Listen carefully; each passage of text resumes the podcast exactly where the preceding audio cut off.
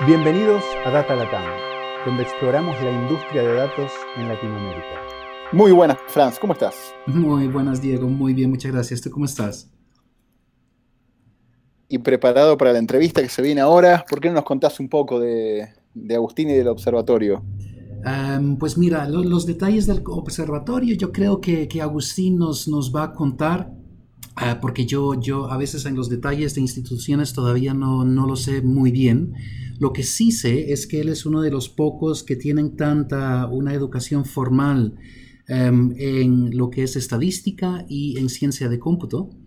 Em, entonces lo hace, lo hace tener una visión muy, muy amplia y muy completa de, todo lo que está pasando en el, ámbito de, de análisis de datos, de ciencia de datos.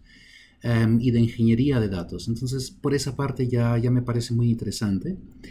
Em, y lo que me gusta es que es eh, educador, le encanta educar y está en un proyecto puntualmente em, para incrementar el alcance de R en lo que es la, la educación temprana en, en, estadísticas. Sí, coincido que va a ser una linda entrevista porque por eso, porque es un educador que aparte sabe de computación, que está en el tema de datos, que está en el tema de educar a estudiantes y que también está viendo el tema de cómo educar a profesores para que las próximas generaciones estén mejor preparadas para todo esto. Así que creo que va a ser, va a ser muy interesante. Y además, otro tema que creo que, suma mucho es que Agustín y su grupo han colaborado con un montón de proyectos, eh, tanto internos en la universidad como hacia afuera con instituciones. Entonces creo que hay, tiene un, background muy redondeado para hablar de todos estos temas y, lo que se viene. Bien, ¿algún anuncio que tengas? Claro, em, yo quisiera anunciar que el 29 de junio tenemos una reunión de usuarios R. Estas reuniones son en línea, nos pueden buscar en el, en el Meetup, em, meetup.com. Eh, va a hablar Francisco Javier Jara y él es uno de los, eh, de los integrantes del grupo de, mm, eh, de Agustín que ha em, traducido partes de un proyecto que se llama Mosaic. Entonces la charla se llama La incorporación de R en la formación temprana en estadística con Mosaic y nos va, nos va a dar detalles sobre, sobre este proyecto de, de traducción que él ha estado haciendo. Muy bien, muy bien. ¿Algún otro anuncio? No, y de tu lado.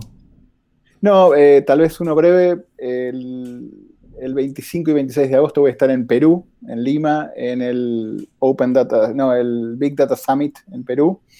Eh, dos charlas voy a estar dando, pero con ganas de ver eh, quien esté en la audiencia de Perú. Ojalá podamos conectarnos y tomarnos un café por allí, por, por Lima. O comernos algo rico, que siempre Lima ofrece buenos platos. Así que no, solo eso, solo eso por mi lado. Perfecto. Yo, ahora que hablas de comida rica, si alguien está en la conferencia um, UseR 2017, la conferencia internacional de usuarios R en Bruselas, pues también que, me manden un mensaje o algo, porque en Bruselas también hay muy buena comida y ojalá nos podamos, eh, podamos ver ahí. Bueno, y tal vez si alguien está por Argentina la semana que viene, vos vas a estar tres días en un viaje relámpago, así que incluso hasta estaría interesante ver de armar una pequeña charla de algunos de los temas que, estás viendo. Así que eso lo podemos ver después. Pero audiencia en Argentina, Franz va para allá. Bueno, bueno con eso. Sí. Dale, dale, vamos por Agustín. Muy buenos días, Agustín. ¿Cómo estás? Buenos días, Diego. Muy bien, gracias a Dios por dicha. Bueno, un lujo, gracias por el tiempo. Acá con Franz estamos con muchas ganas de aprender mucho de todo lo que estás haciendo, pero ¿por qué no empezamos con que nos cuentes dónde estás en este momento? Sí, bueno, eh, yo me ubico en eh, la Universidad de Costa Rica, aquí en San Pedro, en Montes de Oca, en Costa Rica, en un instituto de investigación que se llama el Observatorio del Desarrollo. Bien, bien, bien. Bueno, ahora vamos a hablar bastante más de todo eso. ¿Por qué no, también para darle un poco de contexto a la audiencia, contás eh, un poco cómo llegaste hasta acá, qué estudiaste, cómo, cómo te fuiste inclinando hacia lo que estás haciendo hoy en día? Sí, claro, no. Yo, mi formación base es estadístico. Yo me gradué por allá del, 2004 de la carrera de estadística acá de la Escuela de Estadística de la Universidad de Costa Rica.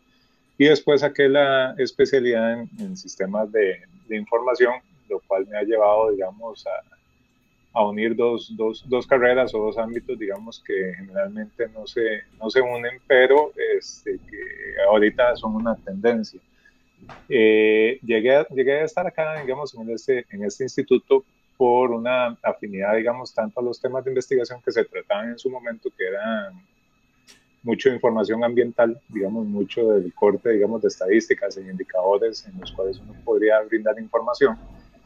Y este, una cosa me llevó a la otra, digamos, en su momento el, director del Observatorio del Desarrollo, eh, que es el actual ministro de Ambiente, me ofreció la oportunidad de, de, vincularme al observatorio y desde ahí he estado acá. Muy interesante, muy, muy bueno. Y tal vez también para la audiencia, eh, ¿qué es exactamente lo que hace el observatorio? Sí, mira, el, el, observatorio es una figura, digamos, o una instancia que se equipara, digamos, como a un instituto de investigación dentro de la Universidad de Costa Rica. Nosotros respondemos a lo que es la vicerrectoría de investigación y a lo interno, digamos, lo que nosotros hacemos mucho tiene que ver con el tema de la gestión de la información, lo que es sistematización de, de datos, creación de indicadores, identificación, digamos, de posibles áreas de medición y todo lo hacemos bajo el concepto, digamos, de que es un observatorio, que al fin y al cabo, digamos, es una instancia de apoyo para la toma de decisiones. Nosotros lo clasificamos como una extensión del cerebro, digamos, que te ayuda a tomar decisiones en función de datos y en función del análisis y en función, digamos, de un concepto general que le llamamos este, un poco lo que es la, la reflexión-acción, ¿verdad? Que es el tema de cómo a partir de los datos creas cosas y cómo a partir de esas cosas puedes llegar a, digamos, a procesos de toma de decisiones en el ámbito de la política pública. Ese es, digamos, como un resumen de, de, qué es lo que hace, digamos, el observatorio. Tiene un vínculo tanto a nivel este, nacional, digamos, como tal, pero también hemos generado proyecciones a nivel de Centroamérica y a nivel de América Latina en otros procesos, porque como unidad de investigación también trabajamos en diferentes, digamos, diferentes ejes de, o en diferentes áreas del, del conocimiento. Si fueras, o si, si fuera una empresa eh, donde estás, sería en la unidad de como lo quieras llamar, business intelligence o data inteligencia de negocios, inteligencia de negocios se podría decir y digamos, todavía no hemos hecho el salto a, lo que es data science, pero digamos mucho de lo que hacemos de trasfondo tiene que ver con algunos de los conceptos que están ahí. Bien, ¿y cuántos son en esta unidad? Eh, digamos, eso es muy variado. De planta, nosotros, digamos, fijo, personal fijo, este, somos cerca de cuatro personas, digamos, este tiempo completo más, digamos, los tiempos parciales o, los, o las horas asistentes que uno podría llamar acá, que se nutren a partir de los proyectos de investigación que estamos trabajando. Pero digamos, la planta, la planta básica somos, somos cuatro investigadores, uno de los cuales es el director, este, un apoyo, digamos, este, asistencial y dos investigadores de planta. Y el scope, más allá de que han hecho cosas de análisis a nivel de Centroamérica, ¿es UCR o es a nivel nacional este observatorio?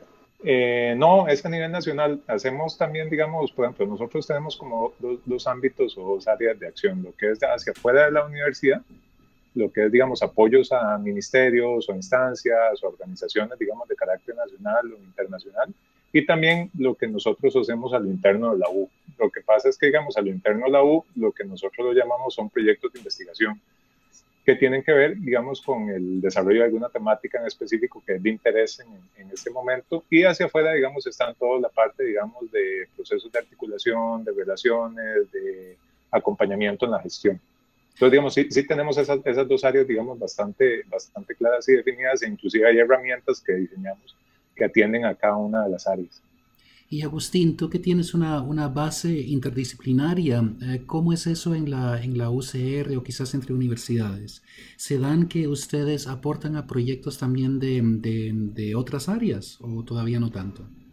Sí, no, vieras que, digamos, en, en uno de los principios del, del, observatorio siempre se ha caracterizado por articular con diferentes áreas y diferentes profesionales más que todo, nosotros lo que hacemos es aportar, digamos, el componente metodológico y el componente estructural y nos hacemos acompañar de los especialistas para poder desarrollar ya, digamos, aspectos más medulares que atañen, digamos, a una profesión o a un ámbito, digamos, en específico. Eso generalmente dentro de la U, si te digo, digamos, no, no, es, la, no es la práctica. Digamos, este, nosotros hemos eh, tratado de, de, romper mitos y de romper barreras, digamos, en ese, en ese ámbito de poder articular y generar, digamos, este, proyectos interdisciplinarios que ahorita, digamos, es lo que está en boga. Entonces también lo hemos hecho no solo a lo interno de la U, sino también con otras universidades o con otras instancias, digamos, en el exterior. De formar ese tipo de equipos para generar una, una masa crítica interesante para poder abordar, digamos, una problemática en específico. Y te iba a preguntar, ¿podrías dar algún ejemplo o algunos ejemplos de tipos de proyectos que encaran? Eh, sí, claro. Sí, sí, sí, sí, te, puedo, te, te, voy a mencionar tal vez algunos proyectos, digamos, que hemos hecho hacia afuera, digamos, de la U y algunos que hemos hecho a lo interno, para que vean también, digamos, un poco las, las diferencias de enfoque. Nosotros, por ejemplo, al, al puro inicio del observatorio, lo que nos estábamos enfocando, como les comenté anteriormente, era en la sistematización de información ambiental. Entonces trabajamos en todo lo que es el desarrollo de los informes del, digamos, del PENUMA, del Programa de Naciones Unidas para el Medio Ambiente, con un enfoque, digamos, de los reportes de estos famosos GEO, en los cuales este, logramos sistematizar el GEO para Costa Rica en el 2002, el GEO Centroamérica en el 2006, participamos en la elaboración, digamos, y redacción tanto de esos dos componentes. A lo interno, desarrollamos también el informe GeoGAM para, para Costa Rica, de Gran Área Metropolitana, eh, más recientemente hemos estado apoyando procesos en la construcción de observatorios temáticos, que también esa es una de nuestras áreas. Entonces, por ejemplo, apoyamos el Observatorio de la Persona Joven, que está en el Ministerio de Cultura. También apoyamos lo que es la construcción del Observatorio de la Pequeña y Mediana Empresa, que es una, una iniciativa de las cuatro universidades, digamos, en su momento, bajo el esquema de, de CONARE, el Consejo Nacional de Rectores y hemos apoyado, digamos, este procesos también a nivel regional bajo ese enfoque. Por ejemplo, trabajamos con la Fundación de MUNCAN, que es, una, que es una, un brazo técnico de la Agencia de Cooperación Española, para desarrollar un observatorio de la autonomía municipal en Centroamérica. Más a lo interno, digamos, por ejemplo, nosotros también hemos desarrollado proyectos, digamos, propios de investigación, tal vez los, los, los más recientes, han sido, digamos, el desarrollo de un sistema de indicadores para el Ministerio de Ambiente, que tiene que ver con toda una propuesta metodológica de cómo se debería medir el ambiente como tal, o por lo menos las grandes temáticas. También estuvimos desarrollando, digamos, un proyecto de investigación, o estamos desarrollando ahorita, para identificar los factores de riesgo asociados a accidentes en motocicletas que tienen, digamos, una, o que están cobrando, digamos, una alta incidencia, digamos, tanto en mortalidad como en morbilidad desarrollamos un proyecto, digamos, para trabajar con territorios indígenas para poder evidenciar qué información se tiene sobre los territorios y a partir de eso desarrollamos un Atlas Nacional de Territorios Indígenas, que es un documento, digamos, de, consulta pública que lo tenemos en nuestra página. Digamos, todos estos proyectos, todas estas iniciativas, ustedes las pueden, digamos, este, analizar o profundizar en la página principal del observatorio, que es www.odd .ucr.ac.cr. Pero, digamos, esos son como tal vez algunas pinceladas de cosas que hemos estado, digamos, generando en los, en los, últimos, en los últimos años. Hay un proyecto que, que fue muy, muy interesante que se dedicó al tema de cómo eh, elaborar modelos, digamos, a modelos informáticos que pudieran resolver, digamos, procesos en el menor tiempo posible. Eso fue un proyecto que desarrollamos con la Escuela de Informática en lo cual utilizamos este, una serie de algoritmos para probar, digamos, cómo se pueden manejar las bases de los censos nacionales de población de una manera más eficiente. Entonces, e, ese es el tipo, digamos, de investigación en la cual nos enfocamos. Como ustedes pueden apreciar, es una gama bastante amplia, digamos, de cosas que hemos hecho en los últimos años, pero siempre nos caracterizamos por tener un núcleo central de investigación, digamos, que es cómo esto apoya o a la formulación, o a la mejora, o a la, digamos, al encaminamiento de políticas públicas. Es súper amplio, la verdad que es súper interesante lo que están haciendo y me imagino que el aporte de ustedes siempre va más por el lado de cómo tomar toda esta información para poder hacer eh, que se transforme ya sea en reportes o en productos de datos que ayuden después a la toma de decisión o a la mejora en temas de gestión pública o políticas públicas. Correcto, inclusive no es solo el tomar la información, sino también es en el, repensar qué se puede hacer con la información que ya está o inclusive qué cosas se tienen que hacer para generar la información que se necesite, que también eso nos hemos enfrentado. Por ejemplo, en, procesos de intervención que hemos hecho, hemos identificado vacíos enormes, digamos, de información que lo, lo que hemos generado son procesos para ver, digamos, cómo a la gente, digamos, de de insumos o de, digamos, de, herramientas que les puedan facilitar el acopio de información. Que también esa es una de las grandes, digamos, este, debilidades en el, en el, sector público y que nosotros hemos tratado de, de apoyar. Bien, bien. ¿Se meten en el tema de ayudar a setear la infraestructura o es más a nivel de qué es lo que hay que tener y bueno, y pensar, como dijiste vos recién, el repensar la información y cómo mostrarla, pero se meten después a la hora de la implementación de todo esto, de setear infraestructura para que este tipo de... Okay. De, hecho, de hecho, por ejemplo, te puedo, te puedo mencionar de un caso que trabajamos para el Ministerio de, de Justicia, en el desarrollo de un sistema de información para medir lo que es este, violencia. Se llama CISBI. Ahí lo que nosotros planteamos no solo fue la solución a nivel de los indicadores, sino también la solución informática. Digamos, qué era lo que se tenía que hacer, cómo se tenían que configurar, digamos, los, los, famosos tarros que la gente le, le, llama, digamos, cómo se tenía que conformar, digamos, lo que eran los servidores, la conexión, el manejo de la información y demás. Entonces, digamos, si hacemos de ambas cosas, el acompañamiento a veces, digamos, no solo está en función de la definición metodológica, sino también de la implementación. Bien, súper interesante. Entonces, pasando un poco al lado de, eh, no de los fierros, pero de la tecnología, ¿con qué tecnologías eh, trabajan y qué tipo de, qué, usan? ¿R, Python? O, ¿Cuál es el stack con el cual se mueven? Sí, sí, nosotros, digamos, en hemos pasado, digamos, o podemos decir que hemos pasado por una, por una amplia gama, digamos, de, de, códigos, de lenguajes o herramientas, digamos, para poder desarrollar este tipo de cosas. Y nos hemos quedado con la que es más simple y funciona en la mayoría de las veces, que es el código abierto, digamos, y hemos estado trabajando, digamos, con, digamos como R, como motor de análisis, digamos, del, de los datos, digamos, este, que pudiera visualizar o generar, digamos, esta información o estadísticas interesantes. Y ahí hemos trabajado con, digamos, con el R-Server, con el Studio, digamos, para poder desarrollar algunas cosas. Con Python no nos hemos, no nos hemos metido, a pesar de que sí tenemos ex experiencias, digamos, en, en, en consultas, digamos, en un proyecto que quisimos desarrollar con una universidad en Canadá para poder hacer análisis de Twitter pero digamos, este, sí, sí, sí, tenemos afinidad a eso. Y lo otro que más nos manejamos es en MySQL para hacer gestor de base de datos y PHP para conectarnos y desarrollo, digamos, en, en aplicativos o en, o en, en, un frame de datos, digamos, que nos permita poder visualizar, digamos, la información como nosotros queremos. La gran mayoría de las soluciones que nosotros aportamos siempre están en función de código gratuito que pueda visualizar la información de una forma sencilla y a un bajo costo o un nulo costo, por ejemplo, que es la, digamos, los gestores de visualización de datos. ¿Qué han usado en eso, en, en la parte de visualización? Eh, eh, sí, mira, te, te, puedo contar de, de, desde que hemos implementado Tableau como tal, hemos estado implementando el Stat Planet, digamos, como gestor y alguna, inclusive algunas herramientas básicas de, de Google para la visualización de gráficos en línea como el Gapminer, digamos, en su momento que estuvimos este, trabajando mucho.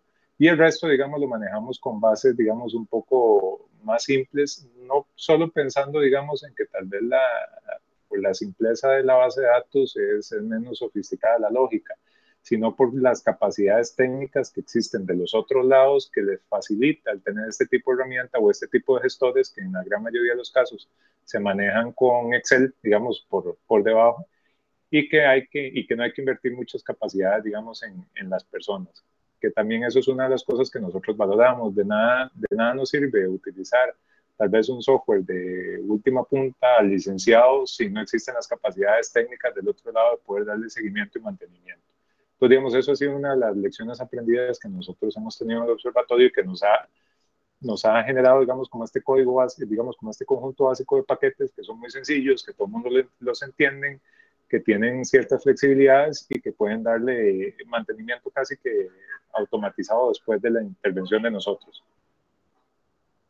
Buenísimo. Eh, Franz, ibas a hacer una pregunta, me parece hace un ratito. Y... Claro, no, eh, sigue a esto porque entonces Agustín es el, el, la historia que han pasado, las experiencias que han tenido con, con tecnología, cómo ha uh -huh. impactado eh, la educación eh, para los estudiantes que están, eh, que forman parte del grupo o que pasan por el grupo con sus cursos de carrera. Sí, sí, sí, mira, e, eso es sumamente interesante porque la, digamos, en los últimos años en la, en la escuela de estadística, que también soy docente de ahí, Ahí yo me encargo de impartir dos cursos, uno de estadística computacional y uno que tiene que ver con sistemas de información, que están en segundo y en tercer año respectivamente. Eh, los chicos, digamos, cuando llegan a ese curso es que se empiezan a enfrentar a este tipo de cosas, digamos, cómo, cómo trabajar con R, cómo comunicar los datos en la web, cómo obtener la información, porque ahorita, digamos, esa es la tendencia. Vos analizas todo desde la nube, trabajas todo desde servidores que están interconectados o dentro de granjas o dentro de clusters y con base en eso obtener tus resultados. Y, digamos, sí, sí, sí hemos notado, digamos, un, por lo menos un cambio en las últimas generaciones de cómo se empezó a, insertar, digamos, estos conceptos desde el 2006 que yo empecé a impartir cursos ahí en la, digamos, cursos de forma regular en la escuela. Porque los chicos, digamos, ya vienen por lo menos algunos con, con esa, con esa noción, digamos, de la necesidad de tener herramientas que me permitan interconectarme, que me permitan generar, que me permitan hacer otro tipo de cosas. Y ahorita, digamos, coyunturalmente R, eh, por las facilidades que tiene, permite hacer la integración de muchas cosas. Entonces, digamos, es una, es una línea con la cual nosotros hemos estado trabajando.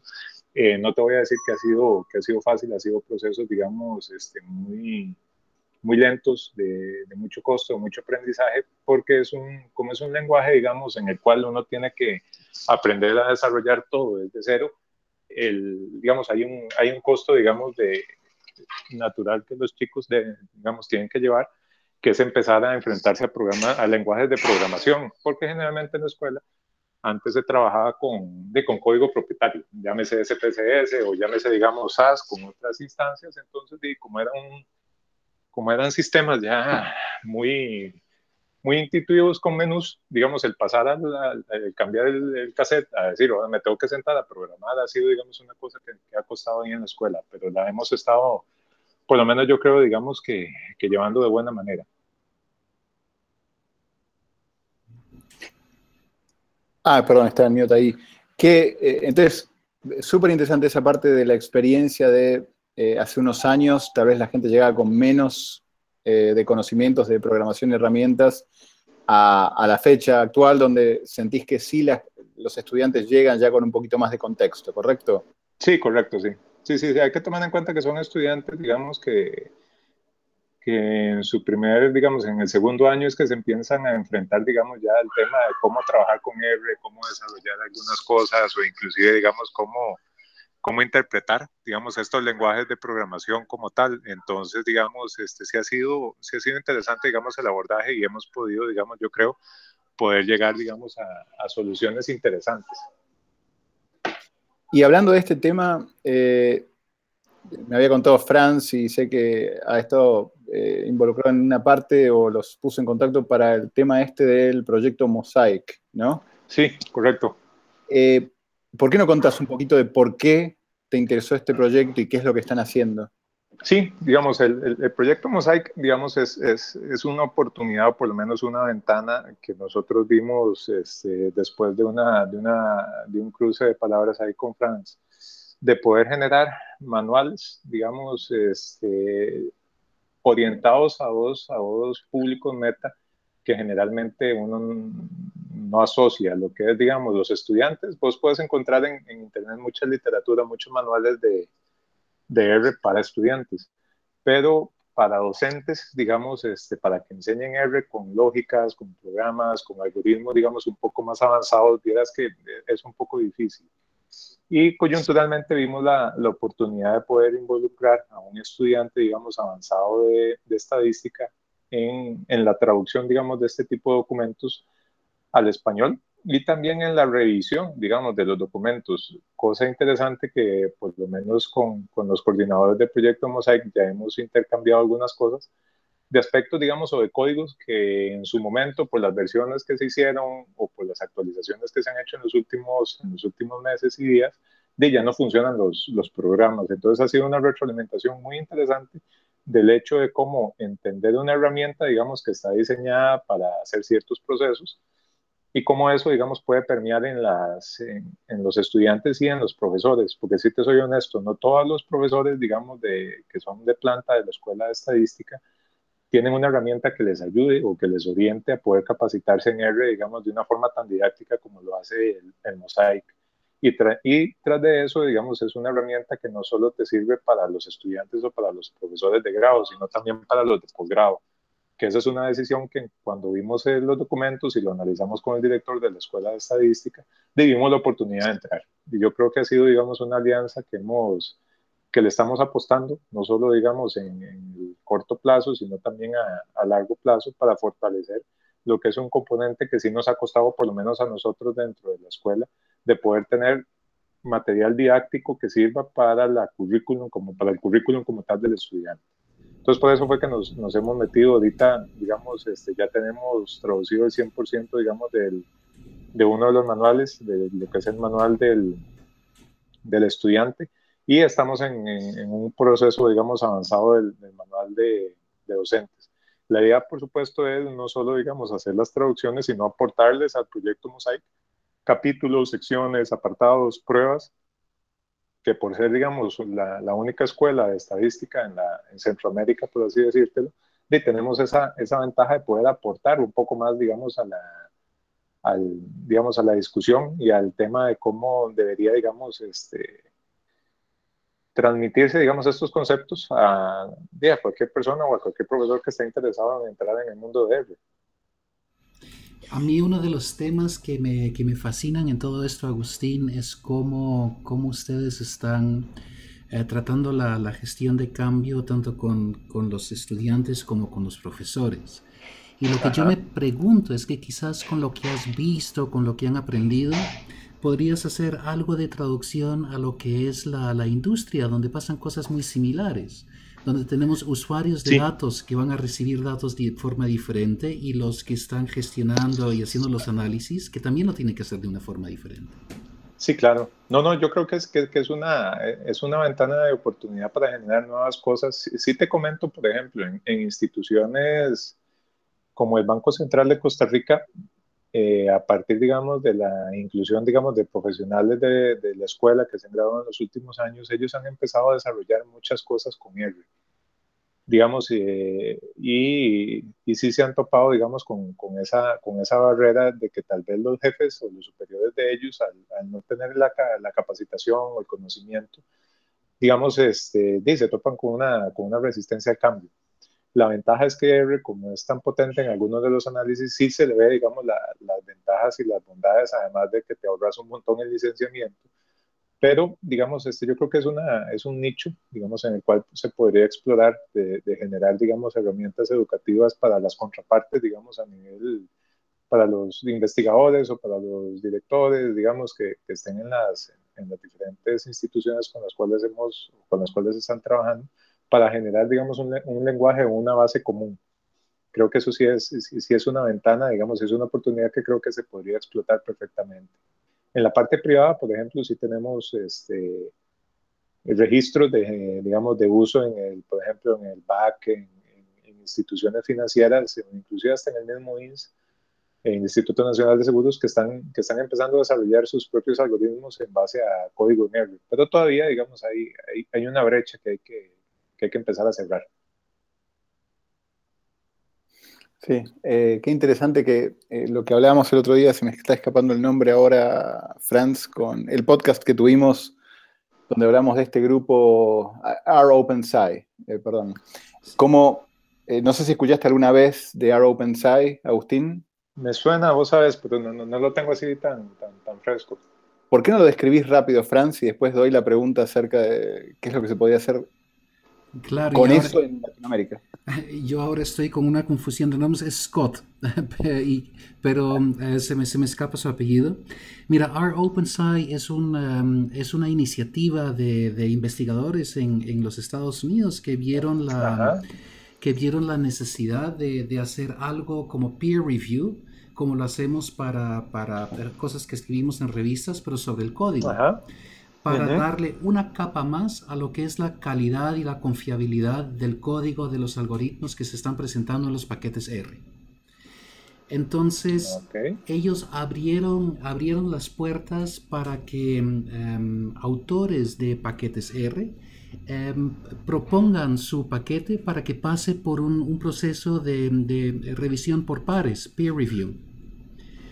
Y toda esa revisión se hace de forma abierta, es, es, todo usando GitHub, usan ciertos procesos, pero todos pasan por un proceso igual, eh, con el único objetivo de, de mejorar la calidad em, y un objetivo secundario que es darle un poco más visualidad, visibilidad a, paquetes que, que, son muy útiles para eh, ciertas ramas de ciencia. Ah, es súper interesante. Sí. Y lo que y el motivo por el cual me, sonó ahora es que hablaste de lo que están haciendo con Mosaic eh, y de alguna forma tener en español esa herramienta que permita capacitar a educadores y a estudiantes en el uso de R. Y creo que eso obviamente va a generar un montón de conocimiento y oportunidades de crecimiento en, lo que es data en la región. Pero como decías recién, cuando empieza ya a haber gente que empieza a generar paquetes y, y bueno, y va a haber bastante de esta literatura en español, que hubiera un R-Open eh, un capítulo en español para gente que tal vez con el inglés no se le da de tanto, pero que quiera interactuar, hacer, generar código y poder este, de alguna forma tener un foro parecido para, eh, para los hispanoparlantes. Sí, no sé. Sí, sí, sí, claro. No, yo, yo creo que, digamos, aquí la, el, interés, digamos, y una de las cosas que, que está impulsando mucho la, la escuela es el, generar alianzas estratégicas que le permitan dar un, mayor acceso, digamos, a, la gente, digamos, en, temas de, estadística y también empezar a educar a la gente. No te creas, el, simple hecho, digamos, de que las contrapartes cuando uno llega a una institución o cuando un estudiante se gradúe y llegue a trabajar, que sepan, digamos, que conozcan, que entiendan, digamos, de algunos conceptos, que no lo vean como el, como la, la, persona que viene a, nada más a trabajar con los datos, sino que es la persona que viene a solventar muchas de las necesidades que se tienen. Creo que pasan por este tipo de iniciativas, digamos, de articular, de articular iniciativas que en otros lados ya están consolidadas y tratar de tropicalizarlas, por así decirlo, a, a nuestro entorno y que eso nos genere, digamos, este, un valor agregado. Creo que las, las opciones, digamos, como le he comentado a Francis un momento, eh, son muy amplias, digamos, y hay, hay, que, hay que tomar en cuenta cada una de estas cosas, pero sí, yo veo totalmente posible, digamos, el, tener, digamos, algo como se figura en, en OpenSci y, y, vincularlo, digamos, al tema de Mosaic, perfectamente, no los, no los veo aparte. Bueno, ahí dejo el nombre completo para, y ya si quieres hago la introducción, uh, Agustín. Se llama Scott Chamberlain y tiene, ah, tenemos una entrevista con él en uno de los podcasts anteriores. Em, ah, perfecto. Lo que me lleva a, otra pregunta y es si ves campo para, para más paquetes R en español. Eh, sí, digamos, hay un, ¿cómo te digo? Hay una, hay una ventana, digamos, este, oportunidad, porque no, como, como vos decís, no, no, todo, no todo mundo se le da el inglés y menos el inglés técnico cuando estás empezando a, traducir cosas de R, ¿verdad?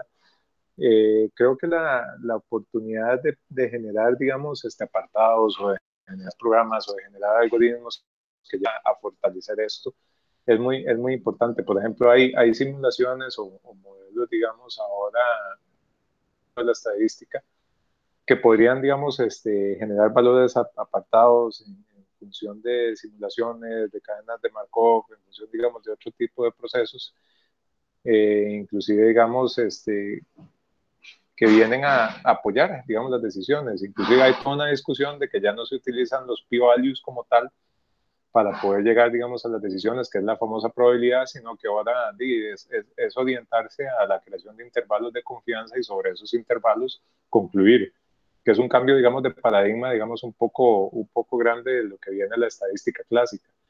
Y eso es algo que se podría, digamos, que la escuela ya ha reflexionado mucho, que se han generado talleres, que se han generado simposios, que han venido, digamos, este, invitados internacionales a dictar charlas sobre eso, que perfectamente pueden, pueden, pueden ser este, componentes adicionales a, a esta iniciativa.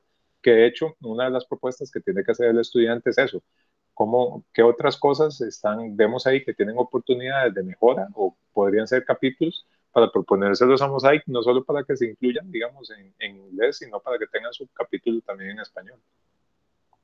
Qué bueno. La verdad que tiene mucha lógica y está bueno el aporte que se está haciendo y bueno, después vemos qué es lo que se puede hacer con el R OpenSci, pero es un buen punto. Eh, Agustín, para ir cerrando y para no robarte mucho tiempo, Eh, nos encanta preguntarle a gente como vos que está en el epicentro de este tipo de cosas que están pasando, con ciencia de datos, con R, con capacitar y educar. ¿Cómo haces vos para mantenerte al día? ¿Qué cosas lees? ¿Cuáles son los lugares a los cuales vas para estar informado de lo nuevo que está saliendo, ya sea en estadística, en ciencia de datos, en R, en programación? Muchas, muchas de las, digamos, de la, de la de las oportunidades, digamos, de, de, lectura o de actualización de, digamos, de, de, procesos tiene que ver con la incorporación, digamos, este, yo soy miembro de la Comisión de Asuntos Internacionales de la Escuela de Estadística. Entonces, digamos, muchas de las, de las tendencias, además de, la, de las suscripciones, digamos, a Association Statistical Academy en Estados Unidos, a, a foros, a digamos, a instituciones, digamos, de punta en temas no solo de estadística, sino de Big Data o de, digamos, o de eh, Data Science, eh, a partir de páginas serias, ¿verdad? Eh, le generan por lo menos algunos insumos y de ahí en adelante, digamos, uno hace su propia investigación. Yo creo que la, la, digamos, una de las, de las, de las ventajas que me ha tenido, digamos, el estar trabajando en el observatorio y por la metodología de trabajo, y por la interdisciplinaridad es que vos llegas a conocer un poquito de, todas las, de todos los ámbitos y, te, y, agarrar las mejores cosas de cada uno de, las, de los aspectos. Y con base en eso, digamos, empezás a desarrollar o empezás a generar, digamos, alianzas con otras instancias que te pueden mantener actualizado. Por ejemplo, nosotros tenemos un, un colega en Canadá que es el, digamos, que está en un instituto de investigación de punta en tema de análisis de redes sociales eh, y análisis, digamos, en específico de Twitter para poder sacar estadísticas y de generar código y de generar paquetes, que eventualmente siempre nos, nos cruzamos. Tengo, tengo colegas en la Universidad de Indiana que dentro del análisis de redes sociales, eh, me pasan, me pasan, digamos, este, a cada rato invitando, digamos, a, a, charlas o conferencias en donde, digamos, uno se mantiene actualizado en ciertos temas que son de interés yo creo que en, en, esto, digamos, no hay, una, no hay un repositorio único donde uno puede llegar a, enterarse qué es lo que está pasando, sino que ahorita tienen que utilizar los esquemas de redes para poder fortalecer y para poder, digamos, identificar cada una de estas cosas. Por ejemplo, digamos, a nivel de, de conferencias o a nivel, digamos, de cursos, inclusive, digamos, que uno puede tener, se da la oportunidad de, de que hay muchos cursos buenos, gratuitos en línea, que te complementan, digamos, algunas de las, de las cosas que vos estás impartiendo. Una de las grandes, digamos, áreas para poder mantenerse actualizado y capacitado es el dar cursos. Entonces, digamos, el, el, el obligarse todos los semestres a plantear un curso, a, a, pesar de que sea el mismo, te genera, digamos, esos retos de, ok, veamos qué es lo que está ahorita, digamos, en el mercado para transmitírselos a los muchachos para que ellos vean las herramientas que ahorita se disponen para poder hacer análisis. Por ejemplo, yo fui uno de los, de los primeros en la escuela de estadística que metió el tema de montemos un servidor en R y trabajemos directamente ahí o hagamos análisis de R desde los dispositivos móviles, digamos. E, e, ese tipo de cosas son las que a uno lo, lo mantienen, digamos, este, ocupado y por lo menos actualizado en cierta medida. Creo que el... por ahí es un poco donde uno va. No, y en tu caso en particular, en la universidad, teniendo tantos estudiantes y teniendo la posibilidad de encarar distintos caminos de research, eh, te vas informando al andar, así que es, es la mejor manera. sí, sí, sí, sí, sí. A, veces no es, no es, la que uno más desea. Uno, uno, si tuviera el tiempo, desearía poder matricularse en, cosas ya más, digamos, más avanzadas o que, que por lo menos le complementen pero es una buena, es una buena escuela, el, ir, el ir este, aprendiendo en el camino. Sí, sí, bueno, Agustín, un lujo, en serio, muchísimas gracias por el tiempo, muy interesante todo no, lo que No, no, más bien, Diego y Franz. Bueno, que pases buen día. Muchas gracias, Agustín. Perfecto. un saludo cordial y nos estamos viendo ahí en, en el análisis de datos. Claro que sí. Gracias por acompañarnos en nuestra exploración del mundo de ciencia de datos en este Data Latam Podcast. Cada dos semanas encontrarás un nuevo episodio en datalatam.com o iTunes. Si te gustó este podcast, déjanos comentarios en Facebook.